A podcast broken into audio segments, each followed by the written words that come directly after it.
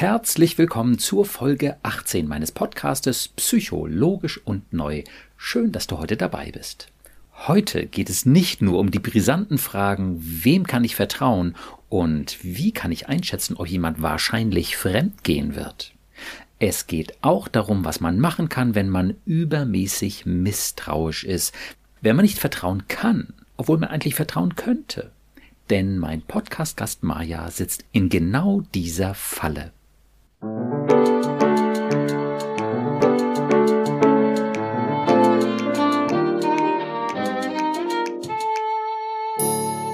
Psycho, logisch und neu. Mein Name ist Burkhard Düssler, ich bin Facharzt für Psychotherapie und ich habe einige besonders logische, positive und neue Konzepte entwickelt, um unsere Gedanken- und Gefühlswelt zu verstehen.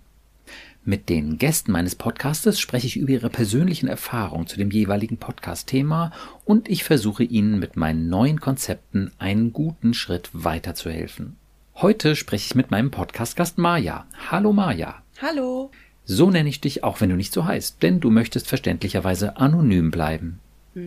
In unserem Vorgespräch hast du schon erzählt, dass du in einer, ich sage mal, eigentlich glücklichen Beziehung bist, mhm. aber übermäßig misstrauisch bist. Mhm. Und ja, du würdest einfach gern verstehen, warum das so ist. Ja. Und natürlich, wie du das verändern kannst, wie du wieder vertrauen kannst.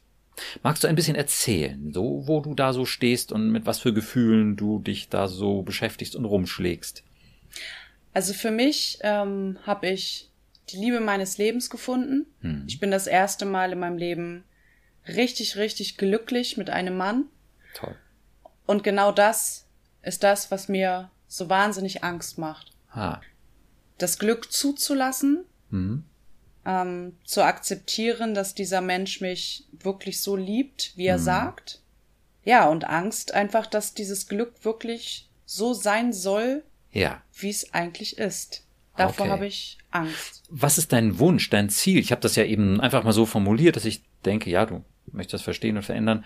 Würdest du das noch irgendwie anders formulieren, als ich das gesagt habe, oder? Nee, das möchte ich tatsächlich wirklich selber einfach nur verstehen, ja. ja. Ich möchte das ändern, ja. weil ich ihm natürlich damit auch weh tue, weil ich ihm ein Misstrauen entgegenbringe, was er so vielleicht gar nicht verdient hat. Ja, okay. Ist dazu noch was zu ergänzen oder wollen wir da einfach mal mehr verstehen zusammen. Ja, lass uns mal gerne verstehen. okay. Gut. Also bei vielen Problemen gehe ich ganz gerne sozusagen vom Äußeren, vom Oberflächlichen dann in die Tiefe. Und das Äußere wäre für mich jetzt die Frage, die du eigentlich schon auch beantwortet hast. Gibt es einen Grund dafür, dass du ihm gegenüber misstrauisch bist oder läuft da eigentlich alles so glatt und klar, dass das reine Fantasie ist? Also ich sage mal, Streitereien gibt's in jeder glücklichen Beziehung. Hm. Ähm, es hat bei mir natürlich auch eine Vorgeschichte. Ich bin betrogen worden. Hm. Ich bin belogen worden. Aber nicht von ihm? Er gibt mir, nein, hm? nein, von der vorherigen Beziehung. Ja. Er hat viele ja. weibliche Freundinnen, ähm, hm? so als Kumpel, Vielleicht hat es auch einfach noch den Hintergrund, dass ich mit mir selber nicht ganz im Reinen bin. Hinsichtlich was?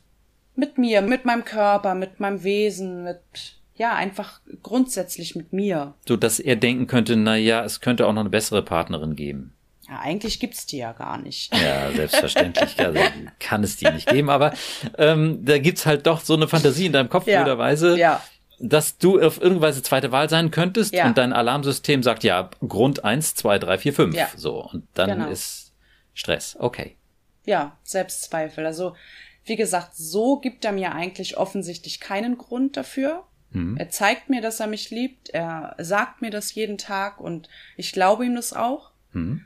Und trotzdem ist die Angst einfach so extrem groß, dass ausgerechnet dieser Mensch mir wehtun wird. Ja. Okay. Oder könnte. Ja, ja. Gut. Hm, erstmal können wir festhalten, da gibt es keinen äußeren Anlass. Da ist jetzt also nicht sowas gewesen, dass er, naja, ich sage mal so, ein bisschen zu viel Interesse an anderen Frauen gezeigt hat. Nein. Oder ne, öfter mal die Unwahrheit erzählt hat. Oder so ein Typ ist, der halt so mit Regeln auch eher so lax umgeht und es mhm. gerne so macht, wie er es will und ihm das nicht so wichtig ist, wie es anderen damit geht. Mhm. Das ist nee. alles nicht so sein Ding. Nein, zumal er genau wie ich ähm, selber erfahren hat, äh, betrogen zu werden. Bei ihm war es sogar in der Ehe. Mhm. Ähm, aufgrund dessen glaube ich auch nicht, dass er das selber machen würde. Ja, okay. Gut, das ist ja schon mal sehr wichtig zu wissen, denn ich meine, wir sind ja nicht alle die allerbravsten Schäfchen und dass man mal dies oder das, äh, naja, nicht so ganz fair oder sauber äh, macht, das ist ja irgendwie auch völlig normal, aber du hast mhm. irgendwie schon einen von denen erwischt, die das relativ selten machen und die eigentlich eher ja, besonders zuverlässig und treu sind und die das auch wirklich so meinen und sich dafür nicht groß was abkneifen müssen, sondern das ist einfach so ein Typ, ja, der kann sich an die Regeln halten, der ist gerne fair und verhält sich dir gegenüber verlässlich, liebevoll, wertschätzend. Ja, doch, eigentlich schon, ja. Okay. Gut. Das will ich ganz kurz nochmal mit einem Begriff belegen, den ich auch in der vorherigen Episode genannt habe. Das ist die Respektkurve. Mit der Respektkurve ist sozusagen die Kontinuität, die Zuverlässigkeit des Respektes gemeint. Und dass der Respekt mal so eine kleine Delle kriegt, man macht einen Spruch oder man ärgert sich über jemanden so, ne? Das ist halt auch okay.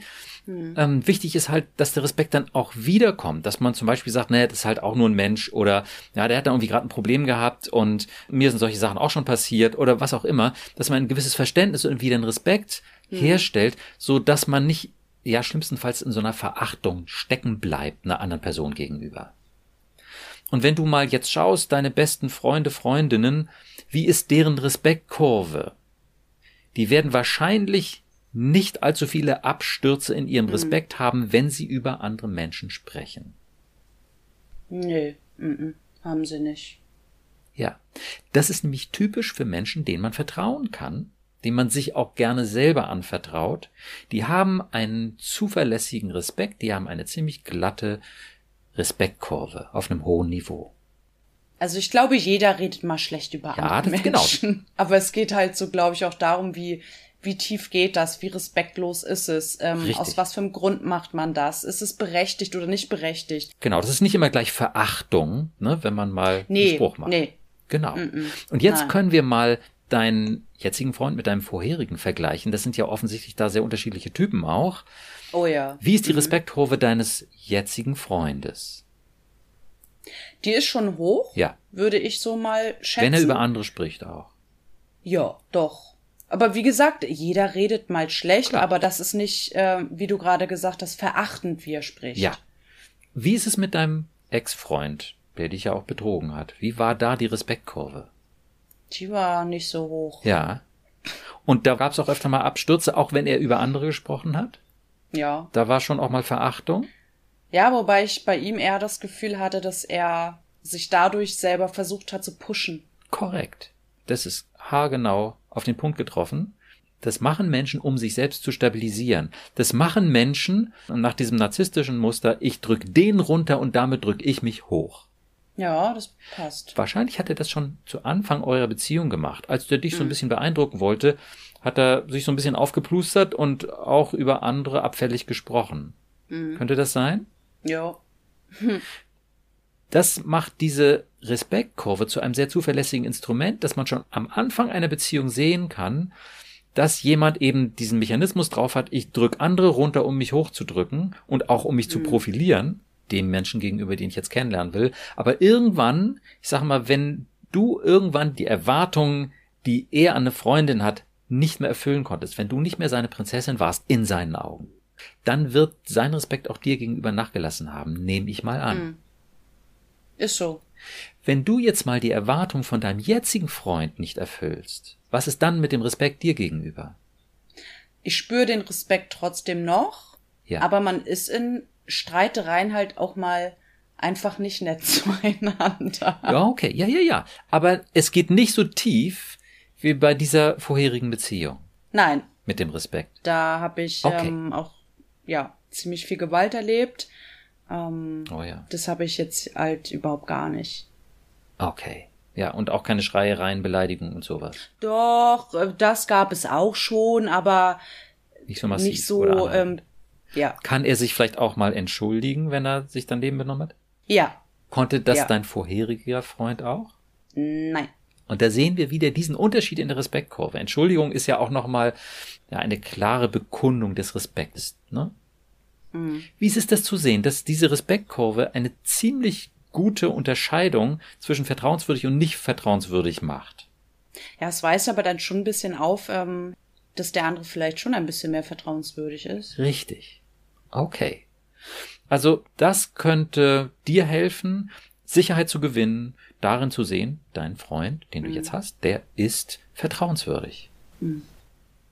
Denn dazu muss man auch sagen, es gibt einfach Menschen, die haben dieses Bedürfnis, wie schon gesagt, ich drücke den anderen runter, um mich zu stabilisieren, um mich hochzudrücken, ja, wie du das ja auch schon von dir aus gesehen hast. Und andere Leute haben dieses Bedürfnis gar nicht. Du wirst auch mal einen Spruch machen, du wirst, Natürlich. du redest nicht mit Verachtung über Menschen, um dich zu stabilisieren. Aber ich bin auch schon mal nicht nett. Ja, okay. Aber nicht in dem Maß, wie dein vorheriger Freund es gemacht hat, könnte ich mir vorstellen. Nein. Nein. Ja. Das auf gar keinen Fall. Genau. Okay. Gut. Ich glaube auch, dass solche, dass solche Leute vielleicht auch ja so ein bisschen von ihren ähm, eigenen Fehlern und von ihrer Unzufriedenheit mit sich selber ablenken Ja. wollen. Hundertprozentig würde ich auch absolut zustimmen. Das sind eben Menschen, die oft, wie gesagt, in diesem narzisstischen Muster gefangen sind und die sich dauernd profilieren müssen. Die dürfen keinen Fleck auf der scheinbar weißen Weste haben. Und wenn da eben doch irgendwas auftaucht, dann ist es natürlich ein anderer gewesen und ist gar nicht der eigene Fleck, sondern der Fleck bei dem anderen. Ja. Ja. Und ähm, so ist das Spiel. Ne? Ganz genau, weil ich muss halt möglichst perfekt sein. Ja? Das ist, macht natürlich einen Wahnsinnsstress, wenn man daran glaubt. Und bei diesen Menschen kann man das oft seit der Kindheit, spätestens seit der Jugend beobachten, dass die diesen Mechanismus so drauf haben, andere eben runterzumachen, um sich raufzubringen. Ne? Oder um, um sich zu stabilisieren. Ja, das passt. Okay. Ja, wie ist es das jetzt nochmal zu sehen? Da steht dein Freund ziemlich gut da. Ja, es ist ja eigentlich schön, aber ähm, Aber, trotzdem schwierig, das zu greifen. ja, jetzt kommt. Es anzunehmen. Das war wieder das perfekte Stichwort. Ja, aber. Und das Ja, aber zeigt, dass deine Alarmanlage gerade anspringt. Ja. Du willst dich sozusagen beruhigen, du bist die innere Erwachsene, ne, mit deiner Lebenserfahrung, deinem inneren Wissen, deinen Werten und du sagst, es ist okay. Und dann hast du aber eine Alarmanlage, die die ganze Zeit deine Welt scannt. Kommt von außen ein Raubtier, lauert im Inneren ein Raubtier, könnte irgendwie wo was kommen. Ja, diese Alarmanlage muss die ganze Zeit scannen. Und wenn sie irgendwas Bedrohliches sieht, muss sie Alarm schlagen. Ja, das ist also deine Aufpasserin. Und ganz kurz gesagt, die hat halt nicht wirklich den kompletten Durchblick, ob das stimmt, was sie da so raushaut, sondern du hast da eben eine kindliche Aufpasserin, die ist schnell, die ist machtvoll, ja, aber die hängt eben fest in alten Vorstellungen, bis wir ihr da raushelfen. Wie ist es das erstmal so zu sehen? Du hast da eine aktive Alarmanlage, ja, die schlicht halt Alarm, aber die kann selber letztlich nicht so genau beurteilen, ob es denn wirklich so gefährlich ist und es ist halt die Frage, ob du sie beruhigt kriegst. Also das Paradoxe ist ja halt einfach, dass ich, ähm, ich war ja eigentlich immer diejenige, die nicht so ganz fair gewesen ist, so in Ja. anderen Beziehungen. Und ähm, ja, nun bei meinem letzten Freund das selber erfahren musste. Ja. Das war halt schon extrem äh, schmerzhaft. Ja. Und jetzt das erste Mal einfach in meinem Leben wirklich das Gefühl habe, so sehr zu lieben und, und angekommen zu sein bei dem Menschen, mit dem ich den Rest meines Lebens verbringen möchte, Ja. Ah, okay. dass die Angst so heftig, Das zu verlieren. weiß nicht, ich kann das nicht, ja, Okay. Wie ist es gerade, wenn du das jetzt so sagst? Ja ich muss heulen. Ja, das macht dich auch sehr traurig, ne? Ja. Okay. Gut, dann würde ich sagen, da kommt jetzt noch die kleine Maya mit rein. Das ist ja eine sehr verständliche, aber auch, ja, wenn man so will, kindliche Verlustangst. Also, ich sage Ja. immer, in jedem Mann steckt ein Kind und in jeder Frau steckt auch ein Kind. Und dieses Kind möchte Beziehungen, das möchte gesehen, lieb gehabt werden, Geborgenheit, all diese Dinge, die wir uns alle wünschen. Das ist völlig legitim und in Ordnung. Nur wenn das gefährdet ist, und wir uns dann sehr davon angefasst, berührt, betroffen, traurig fühlen, dann hat das ja weniger so etwas Erwachsenes, okay, ich habe hier ein Problem, Mensch, wie kann ich das lösen? Ja, oder eigentlich ist ja gar nicht so schlimm, sondern in dem Moment rutscht ein Stückchen in so eine kindliche Hoffnungslosigkeit, Haltlosigkeit, Hilflosigkeit und fühlt sich wahrscheinlich jetzt gerade nicht so stark und erwachsen damit in dem Moment. Nee, überhaupt genau. nicht. Wie ist die Vorstellung, dass es da eine kleine Maya in dir gibt, die das gerade ganz schön traurig macht? Ja, die möchte einfach gerade nur in den Arm genommen werden. Okay. Wäre das okay, dass wir uns die mal anschauen, dass wir mal gucken, dass wir einen Kontakt zu der bekommen? Na klar. Ja, gut. Also würde ich mal sagen, wie, wie alt ist die kleine Maya so ungefähr? Eher drei oder sechs oder zwölf? Oh, gerade fühlt die sich irgendwie so wie fünf oder so. ja, wie fünf. Okay. Ja. Würdest du sagen, die ist dir eher zugewandt oder abgewandt von dir? Guckt die zu dir oder guckt die weg? Nee, die schaut schon zu mir. Oh ja. Und sie ist sehr traurig. Ja. Weil sie Angst hat. Wie sollen wir deinen Freund nennen? Paul. Okay. Weil dein Paul irgendwie verloren gehen könnte. Ja. Und es ist für die kleine Maya eine ganz schreckliche Vorstellung. Ja. Okay. Wie geht's dir als DNR Erwachsene, wenn du jetzt deine kleine Maya mit dieser Angst und Traurigkeit siehst? Ja, das macht mich auch traurig. Ich würde sie halt einfach gerne, gerne in den Arm nehmen und sie beruhigen können. Okay. Wie geht's dir, kleine Maya, wenn du siehst, da ist jetzt dein Erwachsener, die versteht das alles, besser als irgendein anderer Mensch das verstehen könnte, und die hat ganz viel Mitgefühl mit dir und würde dich am liebsten auch tröstend in den Arm nehmen. Wie ist das für dich, kleine Maya? Ja, so ein beschützendes Gefühl. Okay. Wie weit seid ihr auseinander? Ein Meter, zwei Meter oder nebeneinander? Nebeneinander. Gegenüber, würde ja. ich sagen. Hm. Wir stehen uns gegenüber. Ja.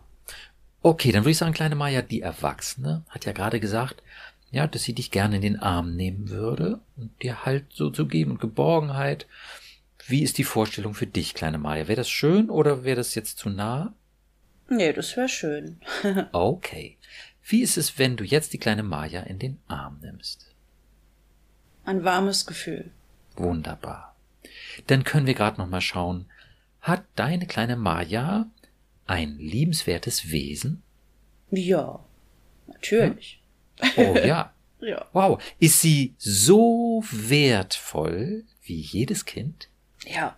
So wertvoll. Ja. Okay, kleine Maya, wie geht's dir jetzt, wenn deine Erwachsene bei dir ist? Die kennt dich, wie gesagt, besser als jeder andere Mensch und sagt dir, du hast ein sehr liebenswertes Wesen und du bist so wertvoll. Ja, das macht ein bisschen Glücksgefühle und äh, bringt sie zum Lächeln. Das ist toll. Okay. Mhm. Da würde ich ja mal sagen, habt ihr beide eine schöne Verbindung. Du als jo. die Erwachsene, super, wundervoll direkt spontan, ja, kannst deine kindliche Seite als sehr liebenswert sehen und es ist sie. Ja, du hast ein liebenswertes Wesen, wie jeder Mensch, aber du auf deine ganz persönliche Weise hast auch ein sehr liebenswertes Wesen und bist jederzeit so wertvoll. Mhm. Und deine kleine Maya mhm. ist es auch. Toll, dass du das sehen kannst. Wundervoll. Gut, das heißt, wir können jetzt von einer guten Basis aus quasi den nächsten Schritt gehen. Mhm. Und ja, eben habe ich noch von der kindlichen Aufpasserin gesprochen. Wir können jetzt eigentlich dieselbe Angst uns mit der kleinen Maja anschauen. Mhm. Also, ihr könntet den Paul verlieren, sagt die Kleine. Mhm. Okay, für wie wahrscheinlich hält es die kleine Maja, dass euch Paul, ich sage mal, im nächsten Jahr oder demnächst irgendwie, was weiß ich, verloren geht? Also, so wie er spricht, eigentlich gar nicht. okay. Wie spricht er denn? dass er mich heiraten möchte, Aha. dass er mich über alles liebt, dass ich sein Leben bin. Oh, wow. Ja. Wie geht's jetzt der Kleinen, wenn sie das nochmal so sieht? Ja, es ist in dem Moment immer wahnsinnig schön. Ja. Das geht äh, runter wie Öl. Ja. ähm, das lässt die Endorphine tanzen und das Herz tanzen. Wundervoll. Und trotzdem ist die Angst immer im Hinterkopf. Ja. Okay, kleine Maya, dann würde ich die mal fragen, kann es sein, dass du das schon mal erlebt hast und dass du Angst hast, dass wieder ein ganz, ganz lieber Mensch verloren geht? Ja, das habe ich nicht erst einmal erlebt, ja. Okay. Magst du sagen, wann das war und was da passiert ist? Also vor knapp neun Jahren ist ähm, meine Mutter gestorben. Hm. Und vor zwei Jahren ist mein bester Freund gestorben. Oh ja. Mit 27. Okay. Ja. Und was tut der kleinen Maya jetzt gerade mehr weh? Den, der Verlust der Mutter oder jetzt gerade der Verlust des Freundes, weil der vielleicht dem Paul auch auf eine Weise ähnlich ist, in seiner Rolle als Freund? Es ist auf verschiedenen Art und Weisen irgendwie schlimm. Eine mhm. Mama ist halt eine Mama, die kann niemand ersetzen. Ja. Und ein Freund ist halt, ja, mit denen erlebt man halt andere Dinge oder spricht über andere Dinge mit dem. Ja. Und bei einer Mama ist einfach irgendwie, tja, immer da, immer und für alles und. Ja. Mama hatte immer irgendwie einen Rat. Oh ja. Das war eine, eine gute Mama, eine liebevolle und auch kluge Mama. Ja. Okay. Wie geht's jetzt gerade der kleinen Maja, wenn wir uns diese beiden Verluste anschauen? Scheiße. Welcher Verlust hat mehr mit der Angst zu tun, dass auch Paul verloren gehen könnte? Da würde ich es tatsächlich eher auf der Freundesbasis ähm, münzen. Ja. Also er könnte so verloren gehen, wie hieß der Freund? Stefan. Ja, okay. Und jetzt ist die Angst der kleinen Maya, dasselbe könnte mit Paul passieren? Tja. Okay, ähm, wir können auch gerade die Kleine nochmal fragen. Falls ihr Paul verlieren solltet, wodurch könnte das passieren? Dadurch, dass er euch nicht mehr haben will, nicht mehr mit euch zusammen sein will, oder dadurch, dass er so stirbt, wie Stefan gestorben ist? Was sieht sie als größere Gefahr? Dass er uns nicht mehr haben will. Ah, okay dass er uns nicht mehr lieb hat, dass er eine andere findet, die toller ist, aufregender ist, hübscher ist. Keine Ahnung. Okay. Und die Angst, ihn durch Tod zu verlieren, ist gar nicht so groß. Die habe ich manchmal auch. Ja. Ähm, aber die emotionale Basis ist schlimmer. Okay. Dann würde ich mal sagen, haben wir die Angst jetzt ganz gut verstanden. Also bildlich gesehen das beziehungsfressende Raubtier und jetzt können wir mal eine Realitätsüberprüfung machen nach dem Motto, wie gefährlich ist dieses Raubtier tatsächlich. Dann können wir da nochmal schauen, na, ich sage mal, wie viel Interesse hat er, eine, ich sage mal in Anführungsstriche, bessere Partnerin zu finden? Er sagt kein Interesse. okay, ist das glaubwürdig? Ja, irgendwie für die Erwachsene teilweise schon, aber für die Kleine halt nicht immer so. Ja, wenn es für dich als die Erwachsene nur teilweise klar ist, dann ist es kein Wunder, dass deine Alarmanlage und dass die Kleine genau auf den Punkt guckt, wo das Raubtier lauert. Ja, ja. und wenn es nur möglicherweise in dem Busch sitzt, das beziehungsfressende Raubtier. Ja. Da muss sie da hingucken. Ist ja logisch. Okay, was sind die wenigen Argumente, die dafür sprechen, dass er dich irgendwann nicht mehr haben will? Dass er ganz viele Frauen, Freundinnen hat. Ja. Seit wann hat er das? Schon immer. Okay, wie oft hat er seine Beziehung gewechselt? Nicht so oft. Kannst du sagen, so wie lange seine Beziehungen gedauert haben oder wie lange er auch allein war? Ähm, vier bis sechs Jahre waren seine Beziehungen immer. Ja. Okay, das hört sich nicht nach einem an, der irgendwie, wenn es nervig wird, äh, die Flinte ins Korn wirft. Nein. Sondern eher nach einem, der, wenn es nervig wird, dann fragt, okay, was ist los? Können wir das Problem verstehen und lösen? Ja, zumal seine Ehe ähm, dadurch auseinandergegangen ist, dass er betrogen wurde. Ja. Und ähm, ja, auch sonst nie jemand gewesen ist, wie du sagst, die Flinte schnell ins Korn geworfen hat. Okay. Wie geht's dir, wenn du das jetzt so siehst? Er ist wirklich von seiner Haltung her kein Mensch, der vorzeitig aufgibt, der ohne Warnsignale da eine Beziehung wegschmeißt sozusagen. Ja, es beruhigt mich dann ja auch immer wieder auf äh, für eine gewisse Zeit sozusagen. Ja, ja, ja. Aber jetzt ist wichtig, genau dahin zu gucken, denn sonst tritt dieser Ja-Aber-Effekt auf eine ganz besonders ungünstige Weise ein. Nämlich, wenn du gerade realisierst, was realistisch ist. Wenn du mhm. eben siehst, es ist wirklich nicht so schlimm. Das beziehungsfressende Raubtier ist wirklich kleiner, als du gedacht hast. Mhm. Noch deutlich kleiner, als du gedacht hast. Das ist ein ganz wichtiger Moment, wo du erkennst, es ist realistisch, dass es doch nicht so schlimm ist mhm. und dass du mehr in Sicherheit bist, als du vorher gedacht hast. Das ist ein Moment, wo man nicht in das Ja-Aber springen sollte, wo man, sondern wo man erstmal gucken sollte, aha, wie fühlt sich das denn an?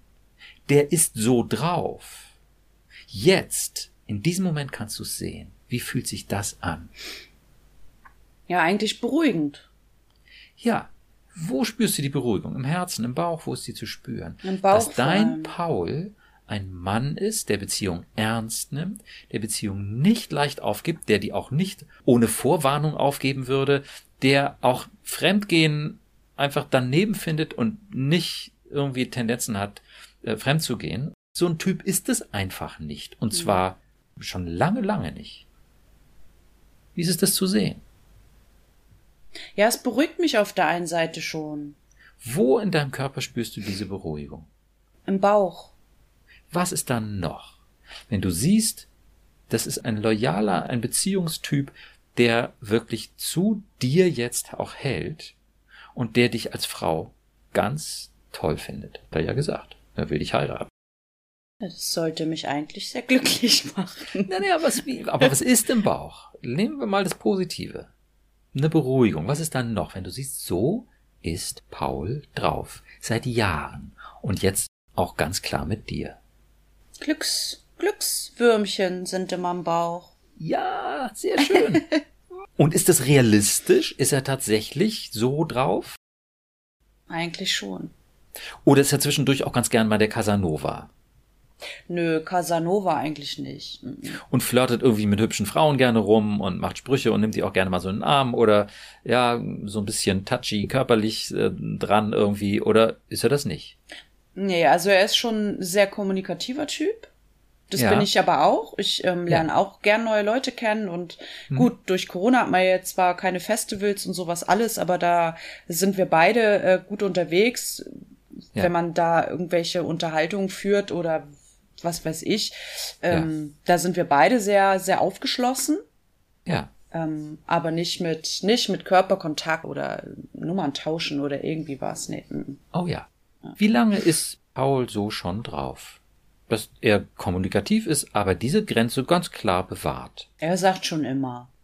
Ja, ist das Gut, glaubhaft? die Teenie, die Teenie-Zeit lassen wir jetzt vielleicht mal außen ja, vor. okay. Das ja, weiß genau. ich nicht, aber ähm, also ich würde mal schon sagen, seit seiner Hochzeit mit Anfang 20 bis heute, oh, schon 20 Jahre. Wie groß ist die Wahrscheinlichkeit, dass er da einen Kurswechsel macht und jetzt doch ganz gerne das Casanova-Leben nochmal so auskostet? Ja, eigentlich. eine Frau und da mal flirten. Eigentlich sehr unwahrscheinlich. Wie ist das, wenn du das siehst? Warum sollte er das tun? Warum sollte er das riskieren, die Beziehung zu seiner Traumfrau da aufs Spiel zu setzen, wenn das etwas ist, wofür er sich gar nicht groß ja, disziplinieren muss, darauf zu verzichten. Weil ich dann ganz oft denke, dass ich doch nicht reiche, dass ich doch nicht genügend bin. Denkt er das auch? Dass ich ihm nicht reiche? Ja. Na, das hoffe ich mal nicht. Naja, er hört sich ja nicht so an. Also wie sehr kritisiert er dich? Wie sehr kritisiert er dein Verhalten und sagt so, Mensch, Schatz, das muss aber echt anders werden?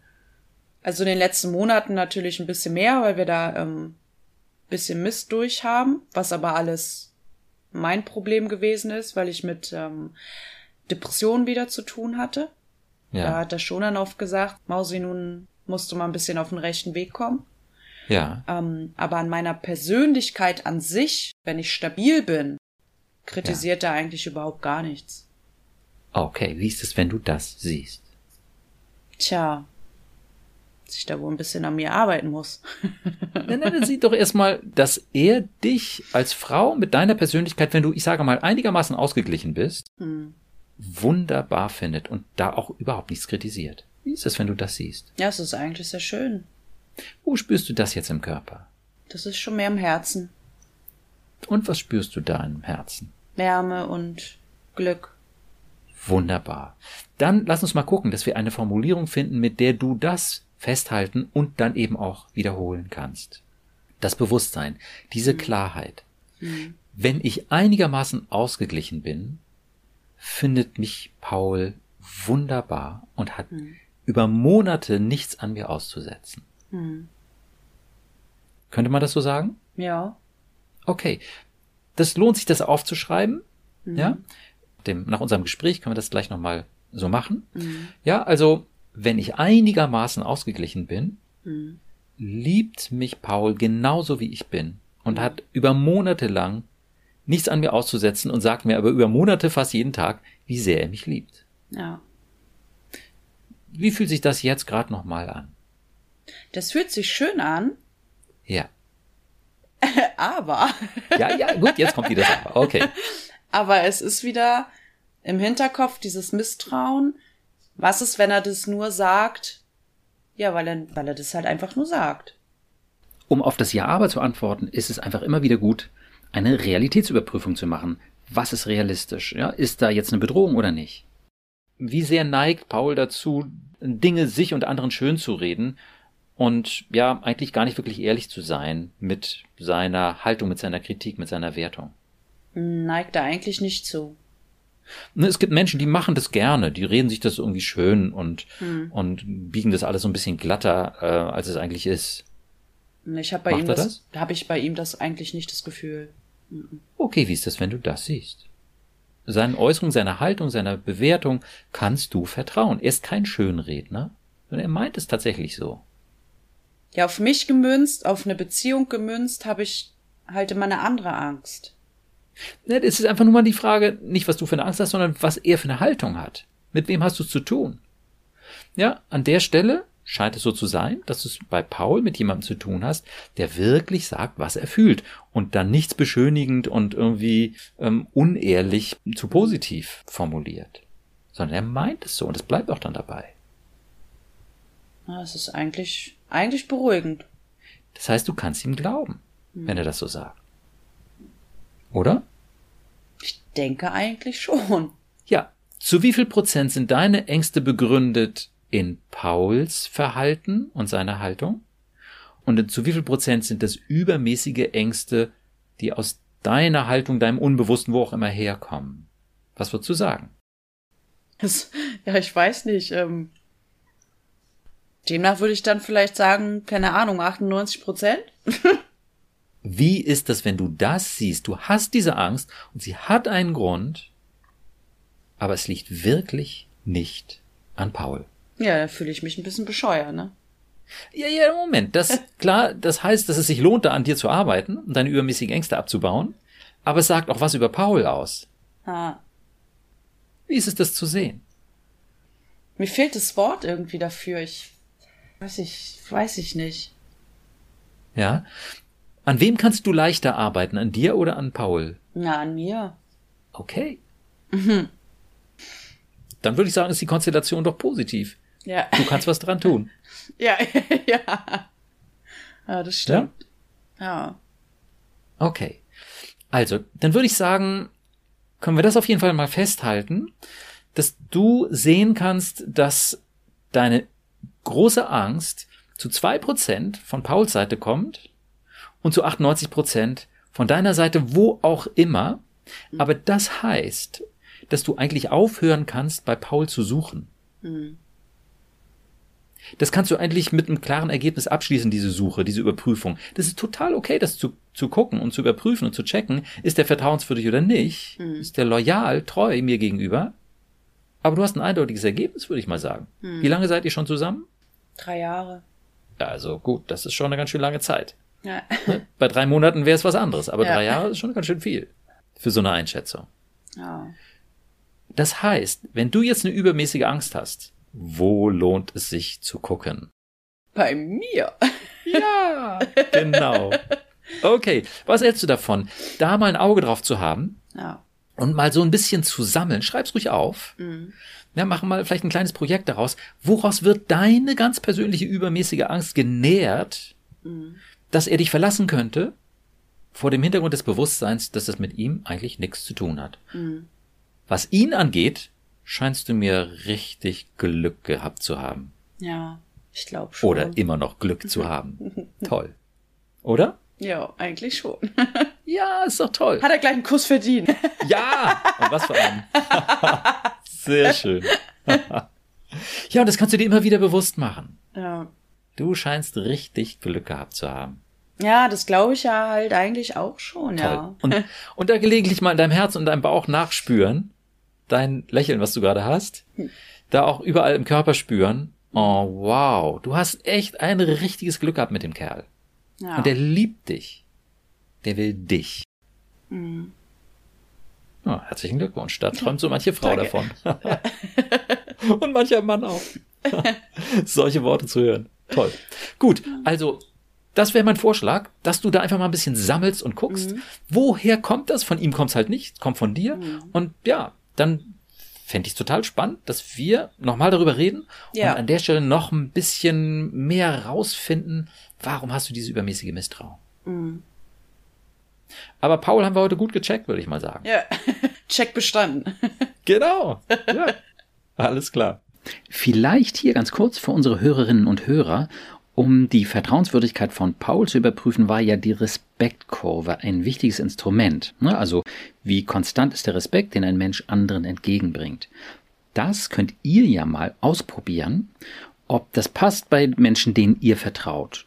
Und natürlich, wie es auch ist bei Menschen, deren Vertrauenswürdigkeit ihr einschätzen möchtet. Und ich bin natürlich gespannt, was ihr dabei rauskriegt, wie es euch damit ergeht. Schreibt mir gerne was für Ergebnisse ihr da bekommt. Gut, Maja, was sagst du? Wollen wir das so stehen lassen? Oder hast du noch eine Frage? Nee, momentan glaube ich nicht. Alles klar. Ja, dann ganz herzlichen Dank für dein Vertrauen, für das Gespräch, für deine Offenheit. Ich danke dir ganz herzlich. Und dann freue ich mich auf unser nächstes Gespräch. Ich mich auch. Fein. Dann bis zum nächsten Mal. Tschüss. Bis dann. Tschüssi.